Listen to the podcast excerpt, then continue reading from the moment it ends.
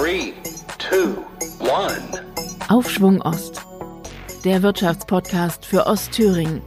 Martin Schöne befragt Unternehmer, Interessensvertreter und Fachleute zur Entwicklung des lebendigen Wirtschaftsraums Ostthüringen in der Corona-Krise und darüber hinaus. In diesem Jahr wurde in Thüringen das 260. Jahr des Thüringer Porzellans gefeiert. Fast genau halb so alt ist die Geschichte der Porzellanherstellung in Triptis. Bis heute beschäftigt hier die Eschenbach Porzellangruppe ca. 100 Mitarbeiter, die innovatives Porzellangeschirr herstellen. Ihr Geschäftsführer ist Rolf Frohwein. Und der sitzt mir jetzt zum Gespräch gegenüber. Guten Tag, Herr Frohwein. Herzlichen Dank, Herr Schön, dass wir uns heute zu diesem Gespräch treffen. Es ist ein besonderes Jahr für die Thüringer Porzellanbranche. Im 260. Jahr ihres Bestehens musste mit Carla einer ihrer Konkurrenten Insolvenz anmelden. Nun haben Sie mir im Vorgespräch von einer sehr guten Nachricht für Eschenbach Porzellan berichtet. Worum geht es da? Ja, Carla, dazu von, von meiner Seite nur, nur zwei, drei Sätze. Wir wünschen natürlich unserem Mitbewerber alles Gute, einen guten Neustart, denn es erinnert mich natürlich auch an meine Anfänge vor 15 Jahren hier in Triptis, denn ich habe das Unternehmen ja damals auch bekanntlich aus einer Insolvenz erworben. Und seitdem ist eben halt hier viel passiert. Und in den letzten Jahren waren unsere Entwicklungen und Innovationen in erster Linie getrieben durch Cook and Surf, durch unseren innovativen Porzellankochtopf, der sich steigender Beliebtheit erfreut. Und das hat gerade jetzt aktuell in den letzten Monaten dazu geführt, dass wir bei unseren Kunden, die im Online-Bereich tätig sind, enorm steigende Umsätze registriert haben. Dies wiederum hat dann bei mir die Investitionsentscheidung äh, reifen lassen, in unseren eigenen Online-Marketing-Auftritt und unseren eigenen Webshop stark zu investieren.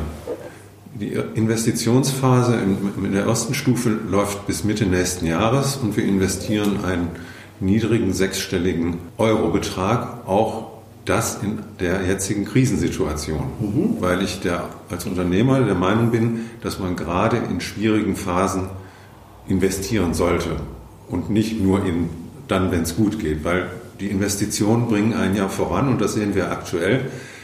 Denn dieser Online-Shop beschert uns seit dieser Woche, seitdem in der letzten Woche entsprechende Aktionen dort laufen, beschert uns Umsatzzuwächse für Cook and Surf, die dazu führen, dass wir jetzt unseren geplanten Weihnachtsurlaub für Teile der Produktionsmitarbeiter sogar ausfallen lassen müssen, okay. um diese Nachfrage zu befriedigen. Sie haben gesagt, dass es da eine Zusammenarbeit gibt mit dem Erfurter Büro. Partner ist dabei die Kaninich Media GmbH die sich eben halt auf solche Themen spezialisiert hat und auch für eine ganze Reihe anderer Thüringer Unternehmen, die eben Konsumgüter herstellen, eben halt diesen Bereich berät und betreut. Und wenn das vom, zum Weihnachtsgeschäft noch passieren soll, welche Veränderungen stehen denn da jetzt bei Ihrer Online-Präsenz an? Na, die Online-Präsenz wird einmal frischer und wird auch benutzerfreundlicher. Das ist eigentlich einer, einer der Kernthemen, um die sich Kali nicht kümmert, dass einfach äh, die Benutzer nicht, nicht so lange rumklicken müssen, sondern dass sie eben effizienter durch den Auftritt, wie er gestaltet ist, auch geführt werden und zu den Produkten kommen und nicht so fürchterlich lange suchen müssen. Okay. Das ist der eine Aspekt. Der zweite Aspekt ist aber auch der, dass sie gezielt Interessentengruppen, das muss man sich so vorstellen, wie, wie im Prinzip äh, es gibt Adressenanbieter, die sagen, du kannst über uns Zielgruppen Adressen, E-Mail-Adressen bekommen, mhm. beispielsweise von Leuten, die gerne zu Hause kochen. Das ist ja für Cook and Surf eigentlich für, für uns so das, das Kernklientel. Also Zielgruppenmarketing. Genau, mhm. so. Und äh, an diese Adressen, die, die dürfen die nicht rausgeben, weil das ist, sind ja personalisierte, geschützte Daten. Also Kaninich Media stellt diesen Spezialfirmen im Prinzip diesen Werbebrief zur Verfügung mhm. und diese Firma verschickt heute jetzt aktuell an zwei Millionen E-Mail-Adressen in Deutschland, Österreich und in der Schweiz eben diesen Werbebrief zu Cook Surf. Dann haben Sie ja äh, aufregende Zeiten vor sich. Jawohl. Aber vielleicht allgemein, wie kommt denn Eschenbach Porzellan bisher wirtschaftlich durch das Corona-Jahr 2020? Ähm, insgesamt kommen wir, ich sag mal, mit kleinen Schrammen durch die Krise. Umsatztechnisch haben wir einen Rückgang von etwa 50 Prozent. Das ist, das ist schon gewaltig, weil wir eben halt auch einen wesentlichen Schwerpunkt im Hotelporzellanbereich haben. Und da tut sich jetzt eigentlich seit dem Frühjahr so gut wie gar nichts. Okay. So, und das können wir aber zum Teil eben mit dem Endverbrauchergeschäft, können wir das zum Teil auffangen. Und natürlich helfen uns auch die Stützungsmaßnahmen des Staats. Wir sind seit April teilweise in Kurzarbeit. Anfänglich war das sehr gravierend. Mittlerweile sind wir so bei 30 Prozent Kurzarbeit. Also die Leute arbeiten 70 Prozent der normalen Arbeitszeit. Und dann helfen natürlich auch so Dinge wie Corona-Überbrückungshilfe, sodass wir am Ende des Jahres vielleicht mit einem kleinen Verlust rausgehen. Aber es ist nichts, was uns in unserer wirtschaftlichen Existenz gefährdet. Okay. Wie aufwendig ist es denn, in einer Porzellanproduktionsstätte die Abläufe mit Blick auf den Infektionsschutz äh, zu gestalten? Was musste da unternommen werden? Die Porzellanfabrik ist zum Glück eben eine, eine Fläche von etwa 35.000 Quadratmetern unter Dach, mhm. weil für unsere Produktion und für unsere Lagerung von, von den Artikeln brauchen wir sehr viel Platz. Und Sie sagten ja eingangs, dass, dass wir hier etwa 100 Mitarbeiter beschäftigen. Und ein Teil von denen ist ja auch im Ofenbetrieb, also im Dreischichtbetrieb tätig, sodass also sich das so ziemlich verläuft. Das heißt, alle haben sehr viel Platz zwischeneinander und da, wo es arbeitstechnisch bedingt eben halt zu engeren, dauerhaften Kontakten kommt, da werden Maske getragen und es sind auch Schutzwände bzw. Schutzvorhänge aufgehängt. Okay, aber da konnten Sie sich also relativ gut anpassen. Genau, toi, toi, toi. Bisher haben wir keinen Corona-Fall in unserer Mitarbeiterschaft.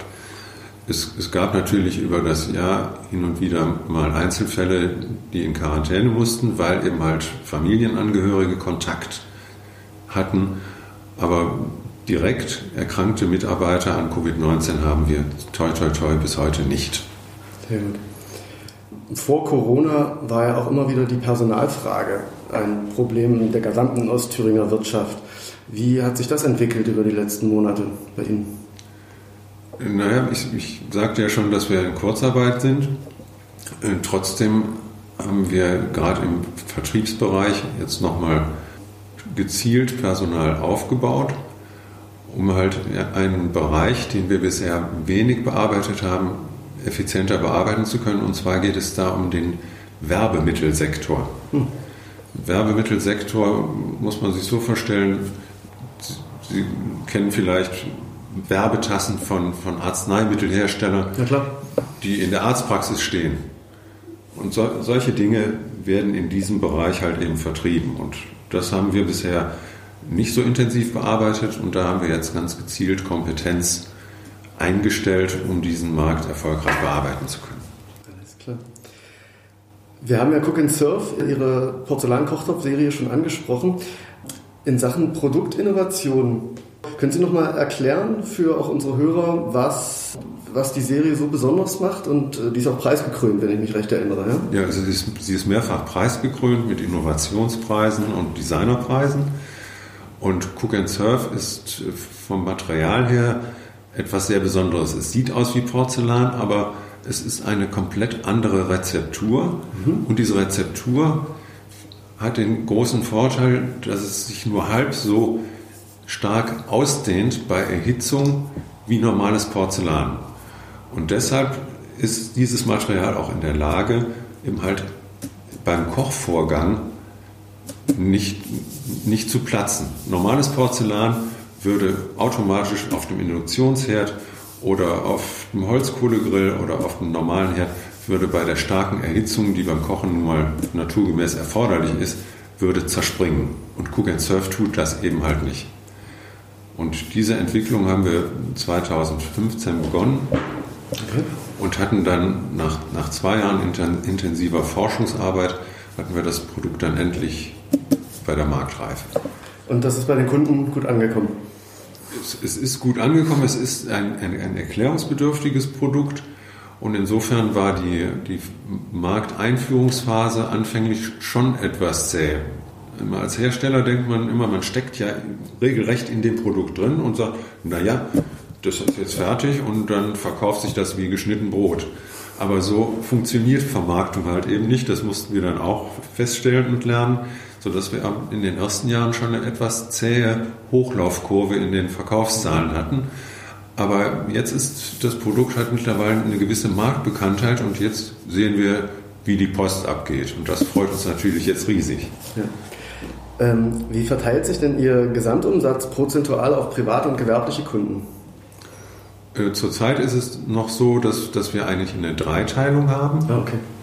Wir haben ja noch, noch die Spezialfertigung für die Automobilindustrie, für die Firma Merck. Dort werden Aluminiumoxide bei uns thermisch behandelt, die im Prinzip dann als Basisbestandteil für Effekt-Metallic-Lacke eingesetzt werden. So, und mit diesem Geschäftszweig, den wir 2012 aufgebaut haben, machen wir in etwa 20 Prozent unseres Umsatzes. Und die restlichen 80 Prozent verteilen sich dann auf 30 Prozent Endverbraucherporzellan, Haushaltsporzellan und 50 Prozent Hotelporzellan. Und deshalb leiden wir zurzeit eben halt gerade eben halt unter den Umsatzausfällen im Bereich Hotelporzellan. Welche Rolle spielt das Weihnachtsgeschäft für Eschenbach?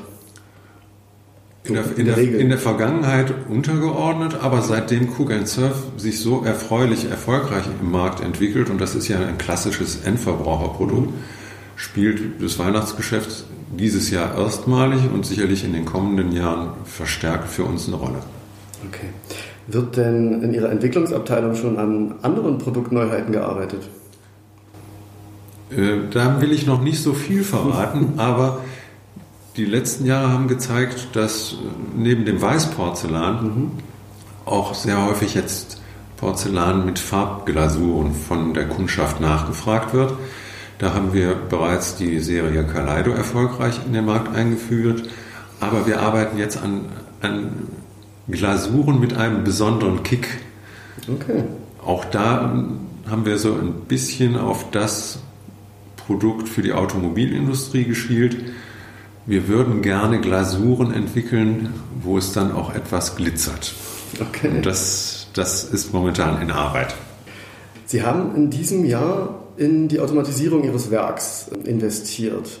Unter anderem ein neues Schleifgerät und einen Vorspritzroboter. Wie geht es da weiter? Welche Pläne gibt es hinsichtlich der Weiterentwicklung des Standorts in Richtung Automatisierung? Ähm, wir haben ja genauso wie viele andere Industrieunternehmen in Ostthüringen das Problem, dass wir aufgrund des demografischen Wandels Probleme haben, Nachwuchsmitarbeiter zu bekommen. Und das war eigentlich die, die der, der, Hauptursache, dass wir gesagt haben, wir müssen in Automatisierung investieren und haben das gerade in, in Veredelungsstufen schleifen. Die, die, die Füße der Teller sind mittlerweile so glatt wie ein Babypopo. Da haben wir jetzt einen echten Wettbewerbsvorteil gegenüber allen Porzellanfabriken in Deutschland. Das ist die modernste Technik, die zurzeit auf dem Markt verfügbar ist und wir sind die Ersten, die in Deutschland in den Porzellanfabriken das investiert haben. So, und die Farbschutzroboteranlage ist für die Veredelung ganz, ganz wesentlich. Bisher wurde das per Hand mit, im Prinzip muss man sich das vorstellen, wie, wie das Lackieren eines mhm. Autos mit einer Handspritzpistole, Lackierpistole werden, werden die Teile halt eben farbig beschichtet und danach nochmals gebrannt. So, und dieser gesamte Vorgang wird mittlerweile von Robotertechnik erledigt, weil wir einfach keine Fachkräfte mehr auf dem Markt bekommen haben, beziehungsweise auch keine Kräfte, die wir dann im Zuge eines Anlernprozesses mhm. auf diese Tätig für diese Tätigkeiten hätten ausbilden können. Deshalb haben wir eben halt in Technik investiert.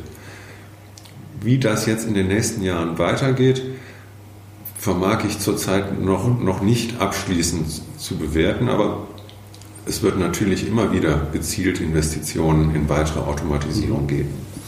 Wie hat sich das in die Prozesse hier im Werk integriert? Also das läuft flüssig? Das läuft mittlerweile flüssig. Okay. Was uns zurzeit parallel sehr, sehr umtreibt, mhm. ist natürlich das Thema Klimawandel, eben energieoptimierte Prozessführung Dort läuft momentan auch ein Projekt mit einem Ingenieurbüro aus Schmalenberg-Hallenberg, die zunächst mal ein Monitoring machen für sämtliche Energieverbrauchsquellen, die wir im Unternehmen haben. Und wenn das Monitoring im Januar abgeschlossen ist, werden dann daraus dann auch Energieeinsparungspotenziale lokalisiert und dann auch gezielt durch Investitionen umgesetzt. Alles klar. Im Triptisser Landhotel Goldene Aue trägt ein Schnitzel den Namen Frohwein. Wie kommt es denn dazu? Äh, als ich 2005 das Unternehmen hier übernommen habe, habe ich die ersten Jahre, weil ich privat in Erfurt lebte damals, habe ich die ersten Jahre die Woche über hier im Landhotel zur Goldenen Aue übernachtet. Und auf der Speisekarte fand sich ein Schnitzel Wiener Art, also einfach gesagt ein Schweineschnitzel. Und dann habe ich den Inhaber, den Matthias Schumann, gefragt, na, kannst du mir nicht mal ein, wirklich ein, ein Wiener Schnitzel machen? Also ein Kalbsschnitzel. Und da hat er gesagt, das ist zu teuer, das kann ich nicht verkaufen. Ich sage, dann gehen wir jetzt gemeinsam in die Küche und ich zeige dir, wie du vielleicht dein Schweineschnitzel so bearbeiten kannst, dass ich denken könnte, es wäre ein Kalbsschnitzel. So, und dann haben wir das, das eben halt stark mit Klopfen bearbeitet, wie das bei einem, bei einem Wiener Schnitzel halt sein muss, und haben es dann auch mit, mit einer entsprechenden Marinade vorbehandelt, bevor wir es dann eben halt in das Mehl und dann in das Paniermehl gelegt haben. Und das hat ihm dann auch so sehr geschmeckt, dass er gesagt hat, das nehme ich jetzt auf die Speisekarte. Und dann ist er den nächsten Schritt gegangen und hat gesagt, naja, das hast du ja im Prinzip hier eingeführt, darf ich das nach dir benennen? Und dann habe ich gesagt, klar, kannst du das. Das ist ja Wahnsinn. Kann ich dann davon ausgehen, dass Sie Hobbykoch sind? Oder? Ja, ich, ich bin begeisterter Hobbykoch, äh, orientiere mich da in erster Linie an der deutschen und an der italienischen Küche. Okay, Wahnsinn. Vielen Dank für dieses interessante Gespräch, Herr Frohwein, und äh, ich wünsche Ihnen viel Erfolg für die nächsten Wochen. Ich danke Ihnen auch, Herr Schöne. Hat mir richtig Spaß gemacht. Danke. Alle Folgen des OTZ Wirtschaftspodcasts finden Sie natürlich unter www.otz.de slash podcast.